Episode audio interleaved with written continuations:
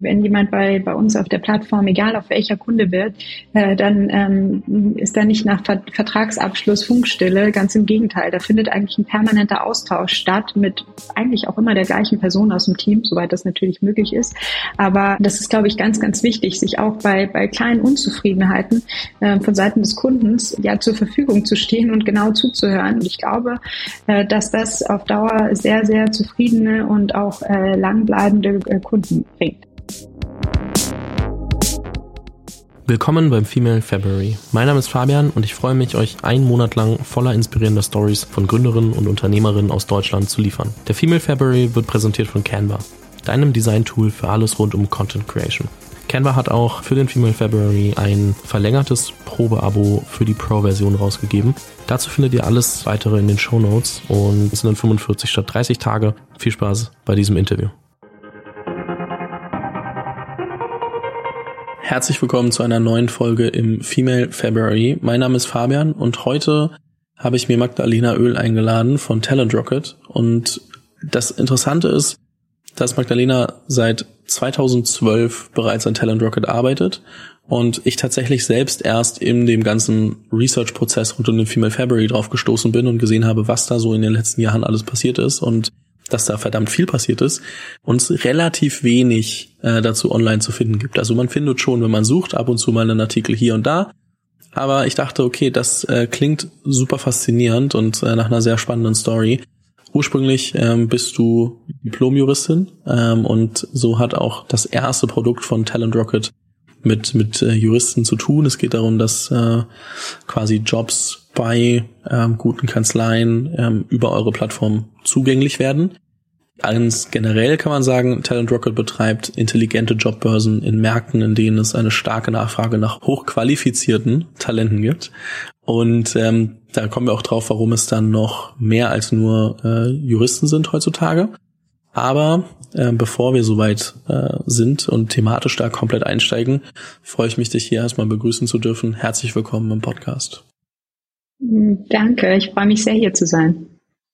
Lass uns mal anfangen. Ich weiß, ihr habt gesagt, ihr macht jetzt seit äh, jetzt dieses Jahr werden es zehn Jahre Talent Rocket. Ähm, aber wann hat denn eigentlich die Faszination gepackt, zu sagen, hey, ich gründe jetzt eine eigene Firma oder ich will irgendwann mal eine eigene Firma gründen? Mm, also tatsächlich ist bei uns das ein bisschen andersrum gelaufen. Es kam gar nicht zuerst der Wunsch, äh, Unternehmerin zu sein, sondern es kam eigentlich erst äh, ja eine persönliche Erfahrung, ein persönlicher Need. Es war so, dass ich äh, in Passau Jura und Kommunikationswissenschaften parallel studiert habe und ähm, mich während meines Studiums erstmal gar nicht so intensiv mit äh, der Berufsplanung auseinandergesetzt habe. Also ich habe zu dem Zeitpunkt noch gar nicht überlegt, wo möchte ich eigentlich mal arbeiten und habe ähm, noch nicht meine Fühler ausgestreckt, Praktika gemacht und ähnliches. Und es kam eigentlich erst viel später, nämlich nach meinem Examen. Da habe ich nämlich angefangen zu promovieren und wollte dann ähm, passend zu dem Promotionsthema auch äh, promotionsbegleitend arbeiten. Und das natürlich bei einer Kanzlei, die, ähm, die thematisch da dazu passt und habe dann gemerkt, dass, ähm, dass ich gar keinen Überblick äh, online über, über Arbeitgeber bekomme. Also dass viele Arbeitgeber eigentlich gar keine Sichtbarkeit haben, ähm, insbesondere kleinere, die aber teilweise so von den Arbeitsbedingungen und auch von dem, was sie machen, super attraktiv sind. Und ähm, ja, äh, die großen äh, Namen hatte man natürlich mal gehört. Die waren auch äh, sehr präsent schon während den Studienzeiten. Aber auch da ist es natürlich wahnsinnig schwer, die eine Großkanzlei von der anderen Großkanzlei zu unterscheiden und zu erkennen, was machen die eigentlich anders und, und wofür zeichnen die sich aus. Und ich weiß noch, ein Kommilitone hat damals zu mir gesagt, ja, ähm, aber du musst doch nur in unser Career Center gehen. Wir haben doch an der Uni sowieso ein Career Center. Und ich dachte mir, okay, witzig, das habe ich eigentlich noch nie gehört, ähm, dass wir sowas überhaupt haben, aber das schaue ich mir jetzt mal an. Und tatsächlich stand ich dann da vor einem mini kleinen Raum, der vollgestellt war mit Leitsordnern, in denen dann diese Arbeitgeberprofile zu finden waren. Ähm, also da war dann wirklich so ein Einlageblatt drin, äh, der Name der Kanzlei stand drüber und dann waren da halt so ein paar, paar Faktoren irgendwie abgebildet. Und das war eigentlich so der erste Moment, wo ich mir dachte, okay, alles passiert digital. Ähm, man, man bucht seine Reise online, man shoppt online. Wäre irgendwie komisch, wenn man seinen Arbeitgeber nicht online ausfindig macht oder, oder finden kann. Und äh, dachte dann aber erstmal, okay, muss ich mir einfach noch mal ein bisschen genauer anschauen. Bin dann natürlich in die Google-Suche eingestiegen, habe da aber auch recht schnell gemerkt, erstes Problem, die Arbeitgeber, mit denen ich noch keine Berührungspunkte hatte, konnte ich natürlich auch nicht googeln, weil ich deren Namen zu dem Zeitpunkt noch nicht kannte. Und äh, bei den größeren Arbeitgebern kam ich dann recht schnell auf eine Karriereseite, hm, habe da aber ähm, ja auch nicht die Informationen bekommen, die, die ich wollte und habe mich darüber eigentlich sehr gewundert, weil im Grunde war das auch zu dem Zeitpunkt ein sehr bewerberzentrierter Markt. Das heißt, im Grunde hatte man eigentlich als, als Absolvent oder auch als Berufseinsteiger oder auch mit mehr Jahren Berufserfahrung eigentlich die Möglichkeit, sich seinen Arbeitgeber auszusuchen, weil, weil es einen gewissen Mangel gab. Und ich habe mich einfach gewundert, dass dieser War for Talents ähm, ja mit einer, ich sag mal, standardisierten Formulierung in einer Stellenausschreibung gewonnen werden soll und man nicht ja nochmal die Möglichkeit nutzt, viel mehr Informationen über sich als Arbeitgeber preiszugeben, die zum einen ja vielleicht sehr, sehr typische Hard Facts sind, wie was bekomme ich da überhaupt für ein Gehalt, welche Standorte habe ich, da auch mal äh, ein bisschen Spezifikation der Juristenbranche, äh, Gehälter werden da auch ganz stark kommuniziert, sogar als Marketing-Tool genutzt, indem man sagt, okay, wir steigen, äh, zahlen als Einstiegsgehalt Summe XY ähm, was viele Bewerber natürlich auch lockt. Und zum anderen aber auch äh, viele Arbeitgeber geben sich mittlerweile so viel Mühe, ähm, ja, ihren, ihren Arbeitnehmern spannende Pakete zu bieten. Sei es, indem sie sich am Fitnessstudio beteiligen, sei es, dass sie super spannende Teilzeit- und Remote-Modelle bieten. Und da müssen sie eigentlich auch einen Platz haben, um, um das zu kommunizieren und hatte dann eben tatsächlich ja das Gefühl, ähm, was entdeckt zu haben, was was nützlich wäre, was hilfreich wäre und was so noch nicht äh, existiert. Und hatte dann schon so mal kurz den Gedanken, wäre ja eigentlich cool, das selber umsetzen zu können und ähm, bin dann aber trotzdem erstmal ganz klassisch in die Kanzlei eingestiegen, hatte in der Kanzlei dann ein sehr cooles Team, sehr coole Mandate, also es war cool da zu arbeiten. Trotzdem habe ich gemerkt, dass es thematisch halt nicht unbedingt das ist, was ich ein Leben lang machen will. Und dann kam, ja, ich sage immer ein bisschen äh, Fügung dazu. Ich habe nämlich über einen gemeinsamen Bekannten dann äh, meine Mitgründerin kennengelernt. Vorgestellt wurde, ja, unterhaltet euch mal, das ist Yassin, die ähm, ist gerade in der Beratung und überlegt auch gerade, äh, ob, ob äh, sie nicht Lust hätte, was eigenes zu machen.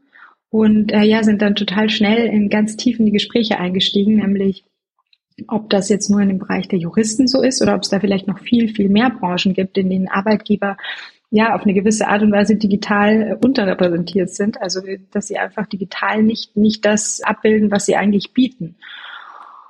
Und hatten da äh, auch dann die positive Erkenntnis, dass das tatsächlich so ist und wir eigentlich äh, ja für uns eine Lücke gesehen haben, die wir super gerne füllen würden und haben dann darüber hinaus natürlich auch geschaut, ist der Markt überhaupt, erstmal hört sich das ja sehr nach Nische an, also ist dieser Markt überhaupt attraktiv genug, um da ein Business draus zu machen? Besteht da eine Zahlungsbereitschaft? Und waren da gleich zu Beginn super überrascht, dass da, dass da super viel Potenzial liegt, das äh, eigentlich noch nicht genutzt wird und waren dann ja sehr überzeugt, dass wir, dass wir da starten müssen und irgendwann lag es für uns fast auf der Hand, das müssen wir jetzt machen und das wollen wir jetzt umsetzen. Also wir sprechen ja immer noch von irgendwie der Phase um 2012, wo ihr dann wirklich gestartet habt, also wahrscheinlich auch schon die ersten Gespräche vorher gehabt. Ist jetzt ja nicht so, dass Startup gründen und äh, was eigenes machen damals schon irgendwie so äh, cool und verbreitet war wie heute. Das heißt, ich kann mir schon vorstellen, dass dann auch viele, mit denen du gemeinsam Jura studiert hast oder dann später auch in der Kanzlei gearbeitet hast, dich für komplett verrückt gehalten haben, oder? Ja, absolut. Also das war auch wirklich ähm, so die häufigste Reaktion, die, die ich bekommen habe, besonders auch von älteren Juristen, die dann wirklich sowas gesagt haben wie, ja, aber jetzt haben Sie so ein gutes Examen geschrieben, Sie können doch jetzt nicht gründen. Das ist ja kompletter Leichtsinn. Sie wissen doch gar nicht, was dabei rauskommt. Ist ganz schön mutig. Das war irgendwie so dieser Satz, den wir ganz oft gehört haben. Das ist aber ganz schön mutig. Und ähm, das Lustige war, dass wir das zu diesem Zeitpunkt eigentlich erst gar nicht so mutig empfunden haben. Wir haben uns gedacht, okay, wir haben Bock drauf, was Eigenes zu machen. Wir haben Lust, unsere Ideen umzusetzen, aber haben gleichzeitig auch eine Ausbildung, bei der wir ja irgendwie relativ weich fallen. Also im schlimmsten Fall haben wir auch ganz ehrlich gesagt, wenn, wenn das nicht fliegt, dann kehren wir vielleicht irgendwann wieder in unsere alten Berufe zurück oder suchen noch mal ganz was anderes. Aber wir haben das gar nicht so als, äh, okay, sollte diese Gründung nicht funktionieren, gibt es keinen anderen Weg mehr gesehen. Und da waren die Reaktionen dann teilweise schon äh, ja recht befremdlich, dass man ähm, dass man da so als Exot galt, wenn man wenn man das dann eben durchgezogen hat. Aber ganz guter Check auch für uns. Wir haben wirklich gemerkt, dass wir, dem ist natürlich dann auch nochmal ganz viel Überprüfung der Idee vorausgegangen, aber wir haben schon gemerkt, dass wir immer immuner gegen diese, gegen diese Aussagen wurden und immer überzeugter von dem, was wir machen wollen und dass uns äh, ab einem gewissen Punkt da auch niemand mehr von abbringen konnte. Das war eine ganz coole Entwicklung. Mhm. Also ich finde es auch spannend, dass man dann halt, also man härtet halt schon so ein bisschen ab und merkt, gewinnt so an Selbstbewusstsein und merkt so, okay, wir machen das jetzt einfach und äh, ganz ehrlich, ähm, nur weil das jemand anders, der vielleicht den, den Karriereweg gegangen ist, nicht ganz so cool findet, bedeutet das für uns ja erstmal nichts, weil den Karriereweg können wir immer noch gehen. Also war ja wahrscheinlich so, dass wenn man gesagt hat, okay, ganz ehrlich, wenn das scheitert in ein, zwei Jahren, in eine Kanzlei kommen wir im Normalfall wieder zurück. Ja, ja, absolut. Und da, glaube ich, hat auch geholfen, um diese Verunsicherung dann auch äh, auszuräumen. Ein Vorteil des Jurastudiums ist ja, man lernt so eine sehr strukturierte Herangehensweise an Probleme. Das ist äh, oft sehr nüchtern und auch sehr, ähm, ja, ein, ein Abarbeiten von etwas. Aber ich finde, das ist manchmal auch ganz hilfreich in anderen Situationen. Und ähnlich war es auch bei der Gründung, weil wie das natürlich am Anfang ist, wenn man selber eine Idee hat, ist man super euphorisch und hat das Gefühl, okay, eigentlich müssen wir das direkt morgen äh, starten, weil ähm, das braucht wirklich jeder. Also man hat ja diese, diese positive Energie und Überzeugung einfach als, als Gründer häufig, insbesondere am Beginn. Das glaube ich auch ganz, ganz wichtig, weil einen das auch Hindernisse überwinden lässt und weitermachen lässt, wenn sich dann mal erste Schwierigkeiten ergeben. Aber wir haben dann schon auch gesagt, okay, wir müssen dieses Problem aber oder diese, diese Gründung jetzt erstmal sehr strategisch angehen auf eine gewisse Art und Weise. Wir müssen einmal überprüfen, ob das wirklich nur ein Gefühl von uns ist, dass da eine Marktlücke ist oder ob das äh, ein objektives Verständnis ist.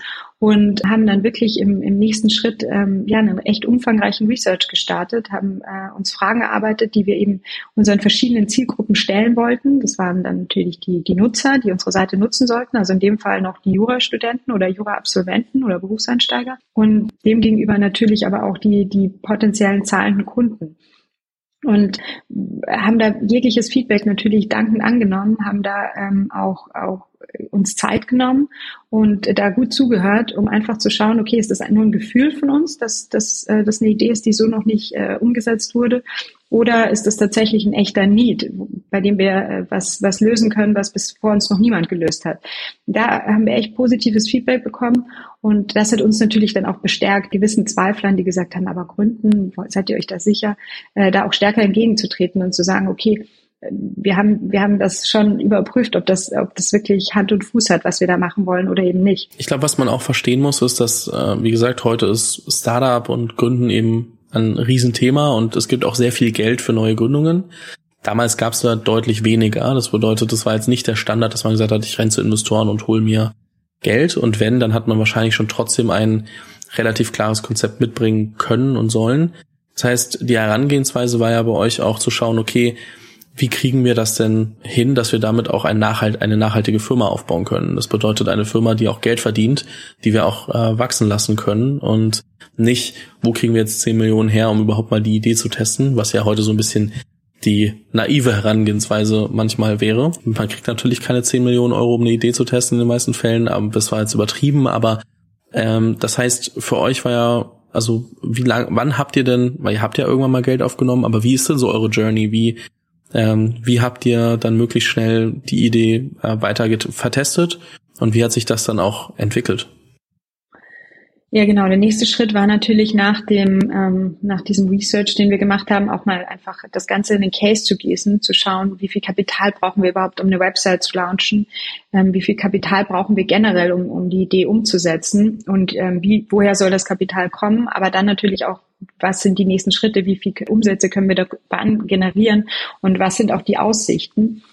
Und das hat uns halt auch relativ schnell gezeigt, dass es bei unserem Geschäftsmodell wirklich ähm, möglich ist und wir das auch wollen, dass wir äh, wirklich schnell Cashflow generieren, also ähm, gar nicht so viel Geld reingeben müssen, sondern sich das Modell auch aus sich raus finanzieren kann. Und deswegen war für uns ein großer Vorteil, dass wir uns halt gleich zu Beginn weil wir das so gesehen haben, ähm, auf das operative Geschäft konzentrieren konnten und auf die Umsetzung konzentrieren konnten und nicht erstmal noch die Runde gehen mussten und äh, pitchen und, und in den Prozess des Geldeinsammelns einsteigen mussten. Also das hat sicher uns Speed gebracht am Anfang. Und ähm, als wir dann eben zu diesem späteren Zeitpunkt eine kleine, kleinere Finanzierungsrunde mit Angels gemacht haben, hatten wir natürlich schon viel vorzuweisen. Also es war wirklich ähm, erst viele, viele Jahre nach der Gründung letztlich, indem wir Wachstum hatten, Umsätze hatten, vor allem auch bestehende Kunden. Bei unserem Geschäftsmodell auch, hat uns jetzt auch in Corona sehr geholfen, ähm, sind viele Umsätze wiederkehrend. Das heißt, unsere Kunden schließen mit uns eigentlich, äh, ab, wenn man so will, Abos ab. Ähm, unsere Kündigungsquote ist aktuell unter fünf Prozent. Das heißt, wir können immer sehr gut auf das letzte Jahr aufbauen und haben mittlerweile natürlich auch eine ganz gute Einschätzung, was wir äh, noch an, an Neukunden akquirieren können in den verschiedenen Bereichen. Also das hat uns äh, sicher den, den Start am Anfang erleichtert, vollen Fokus auf unsere Kunden und unsere Nutzer zu haben. Mhm. Irgendwann gab es ja dann den Moment, dass ihr auch Geld aufgenommen habt, ähm, um dann expandieren zu können in verschiedene, ich sag mal, Verticals, also andere Bereiche, die eben, wie du anfangs schon gesagt hast, wo ihr geprüft habt, gibt es denn auch mehr als nur die Juristen, die, die potenziell Interesse daran haben könnten? Und ähm, auch jetzt mal so rückblickend, ich, wie gesagt, wir sind jetzt fast zehn Jahre später. Wo steht ihr denn aktuell? Also wenn man mal greifen möchte, was Talent Rocket alles umfasst, also wie viele Leute da arbeiten, welche Verticals vielleicht live sind, ähm, welche Eckdaten, Zahlen, Daten, Fakten äh, man, man kennen sollte, einfach nur um mal zu verstehen, was da entstanden ist. Ähm, was muss ich über euch wissen? Also ähm, wir sind mittlerweile auf 50, circa 50 Mitarbeiter gewachsen. Ähm, wir haben zwei Standorte in München und Berlin. Das hat sich so ein bisschen ergeben, war für uns aber sehr sinnvoll, weil wir teilweise in, in ähm, bestimmten Städten besser bestimmte Fachbereiche rekrutieren können. Also das hat sich super gut entwickelt mit diesen zwei Standorten.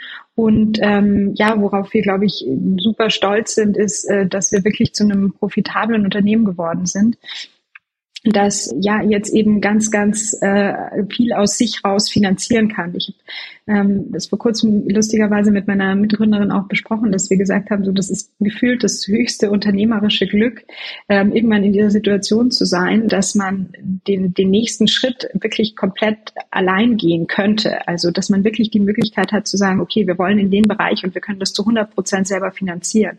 Oder auch wir wollen mal eine bestimmte Sache ausprobieren und stellen dafür einen Teil unseres Kapitals ähm, was wir, was wir verdient haben, zur Verfügung, um zu sehen, das funktioniert. Und ähm, das ist echt eine Phase, die, die wahnsinnig viel Spaß macht und die wahnsinnig viel Potenzial nochmal hebt. Und da sind wir, glaube ich, schon sehr, sehr stolz drauf, äh, dass, dass wir die Firma irgendwann auf so stabile Beine stellen konnten, um jetzt eben in den Genuss zu kommen, dann wirklich aus uns raus finanzieren zu können und aus uns raus äh, noch stärker wachsen zu können. Mhm. Jetzt habe ich eine Frage und zwar ist es ja so, jetzt wenn ich mir die Startup-Welt anschaue, ähm, ist es ja so, dass es super, super schwer ist, neue, gute Mitarbeiter zu finden. Und ähm, es gefühlt schon fast nichts mehr bringt, äh, einen Jobpost irgendwo mal zu machen, sondern man auch oft wirklich aktiv nach den Leuten suchen muss, ob über Headhunter und und äh, irgendwie Recruiting-Agenturen oder selbst irgendwie sich dann drum zu kümmern und, und Leute zu fragen, die man kennt oder auf LinkedIn anzuschreiben etc. Ist es eine ähnliche Dynamik in den Bereichen und Branchen, in denen ihr unterwegs seid? Oder verhält sich das da noch anders? Oder hat sich dadurch euer Modell verändert, weil das vielleicht auch ähnliche Parallelen gibt? Wie ist die Dynamik bei euch? Also ich würde sagen, es ist genauso, wie du es beschreibst. Ähm, der Anspruch der, der Jobsuchenden wird immer höher, also auch ähm, an, an es geht nicht mehr nur um diese, diese harten Faktoren, sondern man will viel mehr über das Unternehmen erfahren, bei dem man, bei dem man potenziell arbeiten möchte. Also es muss so ein richtiges Matching geben, auch äh, was die Unternehmenskultur angeht, auch äh, wie bestimmte Sachen gehandelt werden. Also es sind manchmal wirklich diese, diese kleinen Details, auf die es ankommt. Wir hatten vor kurzem einen äh, Bewerber, der dann bei einem bestimmten Arbeitgeber angefangen hat und er hat gesagt, was ihn letztlich dazu animiert hat, dann da zu beginnen, war, ähm, er kam da rein, keiner hat eine Krawatte getragen, es gab so eine Dudes-Kultur, Startup-Bereich natürlich total normal, aber in anderen Bereichen gar nicht so normal. Ähm, und da hat er sich einfach direkt wohlgefühlt. Und das ist schon was, was wir versuchen auch in unseren, unseren auf unserer Website zu transportieren. Also diese Information, die eben über dieses ganz ähm, klassische hinausgeht, auch äh, zu versuchen, und das ist natürlich ein Vorteil dadurch, dass wir für jeden Bereich eine eigene Plattform haben, dass wir ganz, ganz gezielt auch auf, auf das eingehen können. Also allen Content, den wir erstellen, dreht sich wirklich nur um diese Zielgruppe. Das kann natürlich eine generische Plattform wie ähm, Monster Stepstone gar nicht so abbilden, ähm, wie wir das können. Wir können alles wirklich in, in, in dem Detail ähm, ausarbeiten, was eben den, diese Branche oder diesen, diesen Bereich äh, beschäftigt. Weil natürlich ist der, der Content, den wir für medizinisches Fachpersonal erstellen, komplett anderer wie der, der wir, den wir für Juristen erstellen. Die Fragestellungen sind oft ganz andere. Und da merken wir schon, dass ähm, da einfach der, der Nutzer einen ganz, ganz großen Mehrwert sieht, dass er diese Informationen über den Arbeitgeber eben schon vorab bekommt und auch untereinander stärker vergleichen kann, weil jedem kommt es letztlich auf was anderes an, was, was ihn glücklich macht und was für ihn der, der beste Arbeitgeber ist. Und ähm, da hilft es total im Vorfeld, wirklich diesen Informationsvorteil zu haben und gewisse Arbeitgeber auch für sich ausschließen zu können. Und ich glaube, und das, das rundet das Ganze dann natürlich ab, dass, ähm, dass da auch einfach ein Umdenken stattfinden muss oder statt, gerade stattfindet ähm, von Seiten der Arbeitgeber, die auch sagen, okay, wir, um diese Talente noch zu bekommen, müssen wir uns einfach attraktiv da aufstellen und nicht nur sagen, dass wir, dass wir bestimmte Sachen ähm, zur Verfügung stellen oder bestimmte Sachen es bei uns gibt, äh, sondern das auch wirklich leben und kommunizieren. Ja, 100 Prozent. Finde ich auch ganz spannend, ne? Also so ein Informationsvorteil. Ich würde auch gerne manchmal, also so früher ein bisschen hinter die Kulissen gucken können, zumindest das Gefühl haben, es ein bisschen besser zu verstehen, als mich nur darauf zu verlassen, was mir jemand sagt, der halt nur versucht, die Firma oder etwas von der besten Seite zu, äh, zu präsentieren.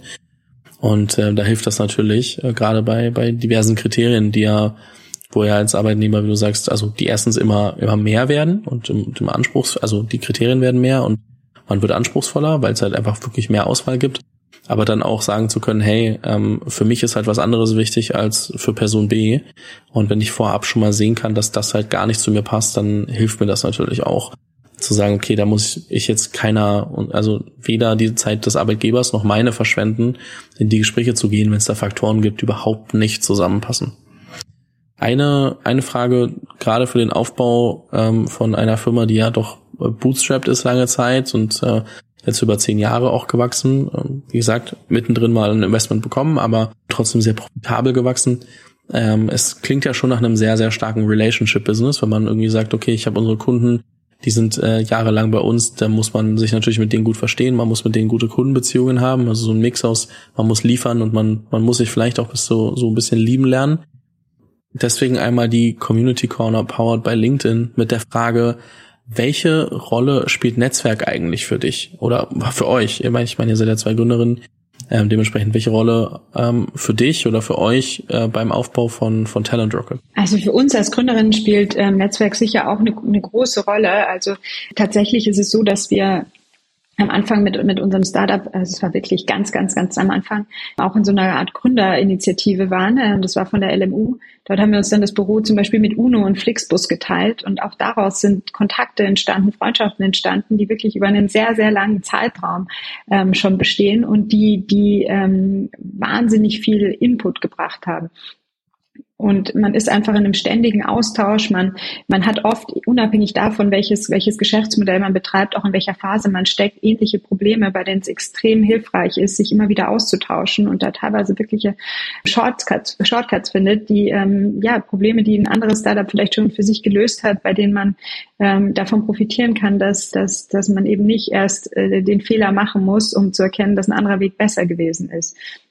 Also da kann man sich wirklich ganz, ganz stark austauschen. Und ich glaube, so das Wichtigste im Netzwerk ist natürlich zum einen, ähm, sich ein Netzwerk aufzubauen, aber das Netzwerk dann auch zu pflegen. Ich finde, es passiert recht schnell, dass man ähm, sein Netzwerk auch durch Veranstaltungen oder auch durch ja, unterschiedlichste Dinge weiter vergrößert, vergrößert, aber das eigentlich nicht wirklich nachhaltig ist. Also ich glaube, ähm, beim, beim Netzwerken ist nochmal ein ganz, ganz wichtiger Punkt, äh, dass man auch versucht, mit den Personen immer mal wieder in Kontakt zu sein und nicht unbedingt, wenn man was braucht, sondern wenn man auch einfach einfach mal ein ähm, kleines Update gibt, ähm, eine Information hat, die für denjenigen vielleicht spannend sein könnte. Also wirklich so dieses, dieses easy in Kontakt zu bleiben, halte ich beim Netzwerken für, für sehr, sehr wichtig und manchmal auch unterschätzt, weil oft geht es nur um Ansammeln von Kontakten, das dann aber nicht, nicht richtig bespielt wird. Und ich glaube, das führt beim Netzwerken gar nicht so sehr zum Erfolg. Das stimmt. Also ich glaube, wenn du jemanden anrufst und die Person hat nicht das Gefühl, ah, den will ich zurückrufen, ähm, oder den will ich zurückschreiben, dann hast du natürlich, dann, dann ist es nett, dass du die Person zu deinem Netzwerk zählst.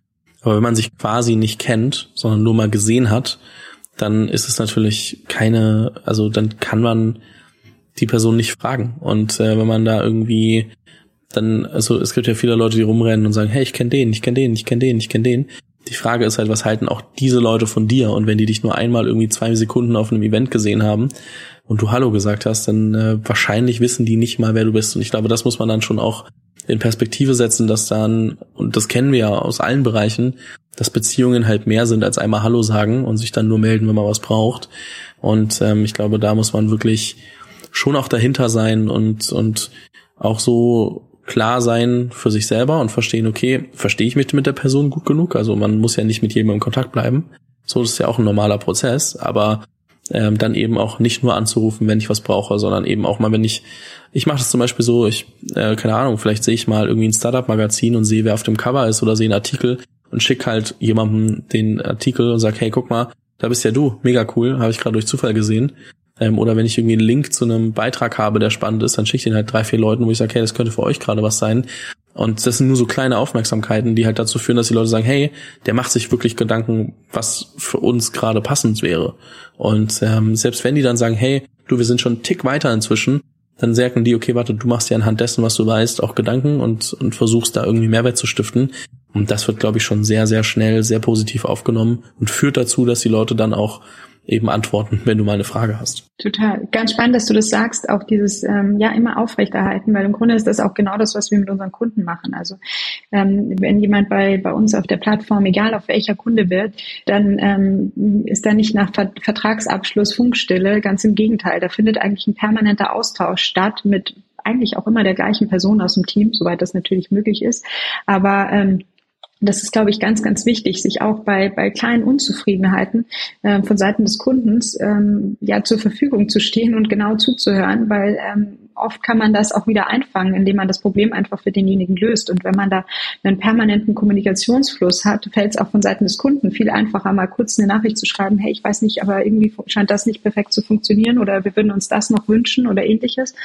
Und dann hat man den perfekten ähm, ja, äh, Ansatzpunkt, äh, mit dem Kunden wieder Kontakt aufzunehmen, mit ihm das zu besprechen und auch sein Problem einfach zu lösen. Und ich glaube, dass das auf Dauer sehr, sehr zufriedene und auch äh, langbleibende äh, Kunden bringt was man sich ja wünscht für seine Firma. Man weiß auch nie, was passiert, wenn man sich jahrelang kennt. Ne? Also jeder macht ja irgendwie verschiedene Dinge, probiert Sachen aus und irgendwann kommen die Leute dann wieder und sagen, hey du, ähm, weißt du noch, damals haben wir darüber gesprochen, jetzt mache ich das. Ja, super verrückt. Ähm, lass uns das gemeinsam machen und denkst so, krass, noch nie drüber nach. Also nicht gedacht, dass das nochmal irgendwie eine Option wird. So, also kann ja, kann ja immer passieren. Das ist auch ein total wichtiger Punkt, den du da nochmal sagst, weil das war bei uns ähnlich. Wir hatten jetzt beispielsweise, wenn man wieder die Jura-Plattform als Beispiel nimmt, haben wir dann auch im weiteren Verlauf eine äh, Plattform gelauncht für Legal Support, also für ähm, ja, Rechtsanwalts, Notarsanwalts, Steuerfachangestellte und so weiter, die in, in Kanzleien oder bei juristischen Arbeitgebern generell immer ganz, ganz stark gesucht werden. Und da hatten wir natürlich den Vorteil, schon einen ganz, ganz treuen Kundenstamm zu haben, der sich total gefreut hat, also über den wir eigentlich auf dieses Produkt kamen. Die haben halt immer wieder den Need geäußert, ja, könnt ihr das nicht eigentlich auch mal machen? Wir bräuchten das so dringend und irgendwie gibt es da keine Lösung und wir suchen und suchen und äh, finden nicht. Und äh, so kam es letztlich fast zu, zu dieser Geschäftsidee. Also natürlich haben wir uns den Bereich auch schon angeschaut und uns die Zahlen dazu angeschaut, aber ähm, im Grunde war schon auch äh, die, die Kundenmeinung da der Treiber, äh, in diese Richtung zu gehen. Und äh, das war dann natürlich auch ein sehr smoother Einstieg, sage ich mal, äh, schon die ersten Kunden dann da zu haben, einfach weil die schon bei der anderen Plattform super zufrieden waren und dann gleichzeitig auch auf ähm, der Plattform natürlich ausprobieren wollten, wie es da funktioniert. Und das liegt, glaube ich, schon daran, den Kunden da halt extrem ernst zu nehmen und äh, ihn zu hören und, und auch versuchen, seine, seine Bedürfnisse in irgendeiner Form zu befriedigen. Ja, auf jeden Fall. Was ich gerade fragen wollte, bevor du was ergänzt hast, ähm, ist so, wenn wir mal zurückgucken, es klingt ja jetzt, als ob irgendwie das immer so ein schön geradliniger Weg bergauf gewesen wäre und alles super ist, weil wir jetzt gerade natürlich nur die, die, die, ich sag mal, positiven Facetten bisher angesprochen haben. Aber was waren denn so die, also außer was wir angesprochen haben, natürlich auch die, die Gegenwehr am Anfang von irgendwie allen möglichen Leuten, die gesagt haben, das wird nichts. Äh, das haben wir schon, das haben wir schon angesprochen. Aber abgesehen davon, was waren denn die größten Herausforderungen? Wo sagst du, hey, ey, wenn ich zurückblicke, das hat uns schon richtig Kopfschmerzen bereitet? Also ähm, es gab ganz, ganz viele Herausforderungen. Ähm, mir hat am Anfang mal jemand gesagt, und den Satz habe ich im Nachhinein als sehr richtig empfunden, ähm, wer gründet, sollte irgendwie Spaß an Problemen haben. Und ich dachte mir damals, wer soll Spaß an Problemen haben? Aber im Grunde ist es genauso. Also man, es ist eine ständige ähm, eine ständige Reise zu oder über ein Überwinden von, von kleinen und großen Hindernissen. Also ganz am Anfang ist natürlich die Frage, wie kriege ich überhaupt ein gutes Produkt hin, das, das der Markt gefühlt braucht. Danach ist es, wie bekomme ich meinen ersten Kunden? ähm, dann habe ich endlich Kunden und ähm, muss die irgendwie auch bespielen. Das heißt, wie kann ich mein Team irgendwie vergrößern? Also ich hatte das Gefühl, dass das wirklich ein totaler ongoing Prozess ist ähm, von, von kleinen und großen Problemen, die es halt ständig zu lösen gilt. Ähm, deswegen das Lustige ist, meine, meine Mitgründer bezeichnet mich immer als Flatliner in der Hinsicht, weil ich, äh, glaube ich, eher ruhig auf sowas reagiere, aber einfach auch aus dem Grund, ähm, ich habe mich auch natürlich schon sehr oft über Sachen aufgeregt, aber ich glaube, dass es halt nur hilft, dem Ganzen mit einem möglichst kühlen Kopf und möglichst unaufgeregt zu begegnen, weil es kommt einfach in so einer Frequenz, wenn man da jedes Mal durchdreht, ähm, dann, dann erschwert man, man sich äh, total. Und manchmal ergeben sich dann auch aus so, so ja, einfach so einem äh, besonnenen Handeln äh, super coole Sachen. Bei uns ist ein gutes Beispiel, finde ich immer, ähm, wie bekomme ich eigentlich den ersten Kunden? Also als wir dann irgendwie losgegangen sind und gesagt haben, hey, guck mal, wir haben echt eine coole Plattform, ähm, wollt ihr da dabei sein? War die Reaktion von vielen, ja, stimmt, die Plattform ist ganz cool, aber ich warte jetzt lieber erstmal ab, wer da sonst noch so dabei ist. Also der erste möchte ich jetzt nicht unbedingt sein was dich natürlich als Gründer in eine ziemlich blöde Lage bringt, weil wenn niemand der Erste sein will, dann, dann kommst du irgendwie nicht richtig ins Laufen und das ganze Ding fängt nicht zu fliegen an. Und ähm, ja, wir hatten zu dem Zeitpunkt eine super starke Community. Also wir waren ähm, ja selbst gerade noch recht frisch aus der Uni raus und hatten super gute Uni-Kontakte, die wir auch ähm, richtig ausgebaut haben, waren viel auf Social Media mit, mit Talentwork am Anfang und hatten da echt viele viele Leute, die die Plattform schon benutzt haben. Allerdings für die macht das Benutzen der Plattform natürlich nur Spaß, wenn möglichst viel zu sehen ist, also möglichst viele Kunden auf der Seite sind haben dann gedacht, okay, wie können wir dem Ganzen irgendwie begegnen und haben dann mit unserer Community ähm, letztlich eine Umfrage gestartet. So, was sind eigentlich die beliebtesten Arbeitgeber? Von welchen Arbeitgebern möchtest du gern mehr sehen? Und da haben die auch ganz aktiv mitgemacht, wurden natürlich auch große Namen genannt und ähm, hatten danach ein richtig cooles Ranking von den beliebtesten Arbeitgebern in der Zielgruppe von bis. Und unser Ansatz war dann zu sagen, okay, die drei Top drei Arbeitgeber, die müssen wir eigentlich auf der Seite haben, auch wenn die das jetzt zum jetzigen Zeitpunkt noch nicht noch nicht sehen oder den Mehrwert natürlich noch nicht kennen können, weil sie es ja noch nicht ausprobiert haben. Wir brauchen die und sind dann einfach auf die zugegangen, haben gesagt, hey, ähm, wir sind eine neue Plattform, ähm, ihr gehört zu den beliebtesten Arbeitgebern, ihr müsst bei uns dabei sein. Wir, wir schenken euch das Profil fürs erste Jahr. Und dann natürlich in der Hoffnung, ihr werdet sehen, es, es bringt euch was. Und die waren dann natürlich total äh, angetan, haben gesagt, ja klar, wenn wir da gelistet sein können, warum nicht? Haben coole Informationen zur Verfügung gestellt, haben das Profil wirklich mit, mit guten Infos angereichert. Und ähm, das war für uns so ein richtiger Knackpunkt, weil dadurch, dass die, die Kanzleien dann mit, mit einem Vorzeigeprofil letztlich bei uns gelistet waren, sind wir, konnten wir zu ganz, ganz vielen anderen gehen, ähm, die gesagt haben, ach, so sieht es dann in der Praxis aus. Ja, nee, dann wollen wir das auch. Und ähm, so kam das irgendwie ins Laufen. Und da war wirklich eine ganz, ganz coole Erkenntnis dann auch, dass denen, weil wir natürlich auch überlegt haben, nein, das ist eigentlich nicht unser, wir können da nichts, äh, erstmal nichts rausgeben. Ähm, wir müssen ja Geld verdienen, ähm, das, das funktioniert so nicht. Aber nach einem Jahr hatten die so viele Bewerbungen über uns generiert, dass die gesagt haben, na klar, bezahlen wir dafür, es macht ja total Sinn. Das haben wir jetzt ausprobiert, super. Und äh, hatten aber gleichzeitig eben auch so Leuchtturmkunden, die es den anderen ein bisschen leichter gemacht haben, die, das auszuprobieren. Und ich glaube, das ist so, so eine Sache. Nicht auf jedes Problem hat man sofort eine kreative Lösung, aber es gibt für alles irgendwie eine Lösung, wenn man da manchmal auch, ähm, ja, das so ein bisschen sacken lässt, vielleicht ein bisschen um die Ecke denkt, sich ein bisschen Zeit gibt und äh, ja, dann, dann kann man auch wieder so einen kleinen Schritt äh, überwinden und, und steht schon vor dem nächsten Problem, das einem aber vom, vom Level des Startups schon, schon ein bisschen weitergebracht hat. Also ich glaube, da hilft dieses Überwinden immer näher zu dem übergeordneten Ziel, dass man irgendwann eine richtig coole Company hat, in der die Leute gerne arbeiten, in der man ein cooles Produkt hat und einfach eine coole Organisation gebildet hat.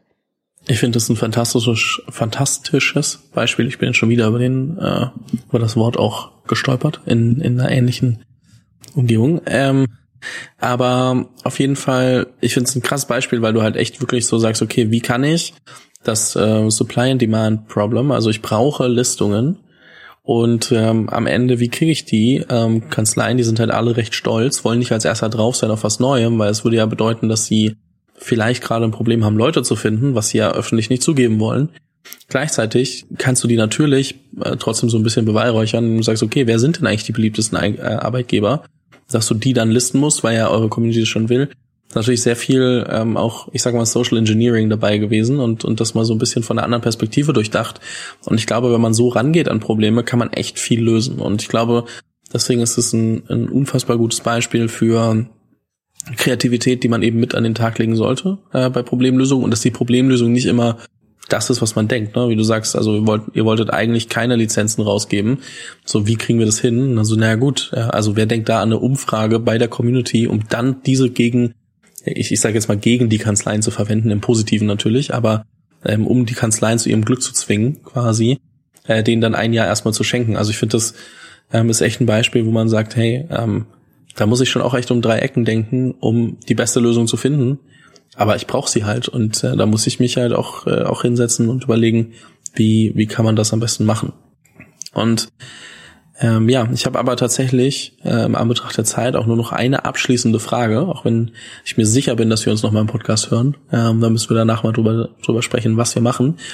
Aber die letzte Frage, die ich habe, ähm, ist, wenn jetzt jemand zu dir kommt, äh, ob Gründer, ob Gründerin, in einem vielleicht so, ja, dem Alter, so nach dem, nach dem Studium, während dem Studium, äh, wo du auch überlegt hast, okay, das ist ein Problem, könnte ich eigentlich gründen und frag dich nach Rat und sagt, hey, du, Magdalena, aus all deiner Erfahrung, was sind so die, die Sachen, die du mir mitgeben würdest?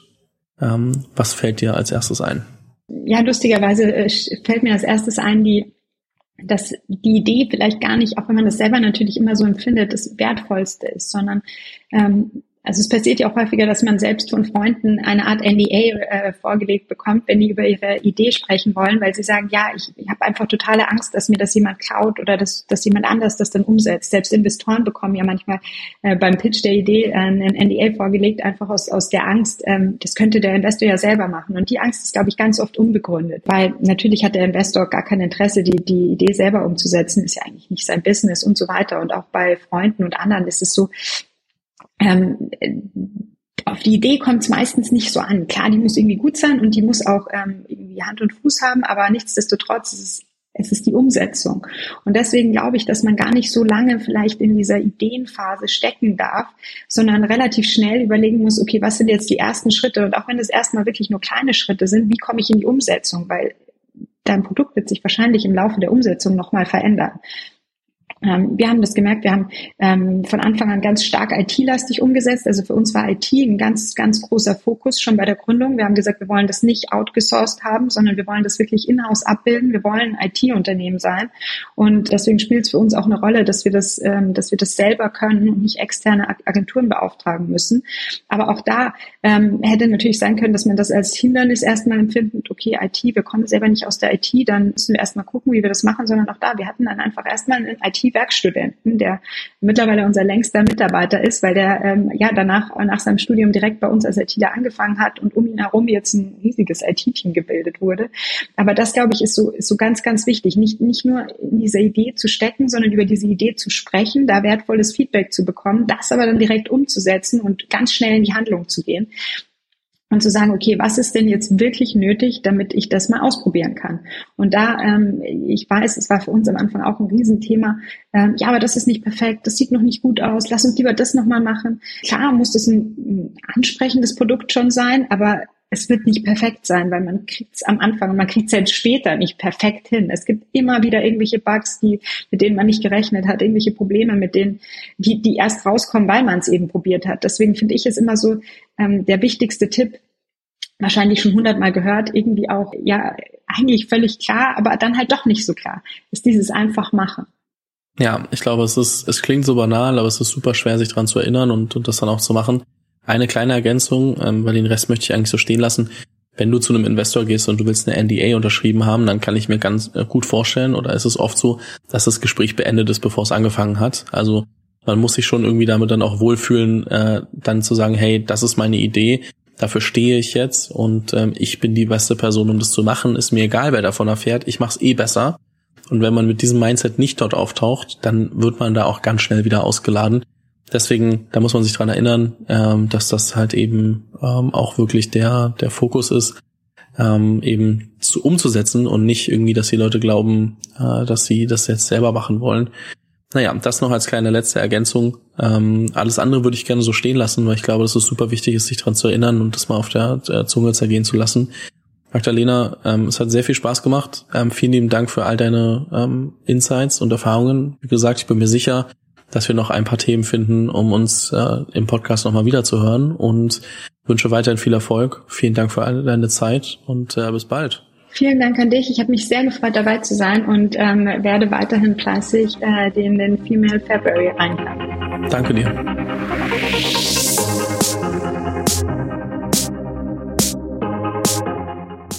Vielen Dank fürs Zuhören bei dieser Folge des Female February. Wenn du keine Folge verpassen willst, abonniere den Podcast auf dem Kanal deiner Wahl.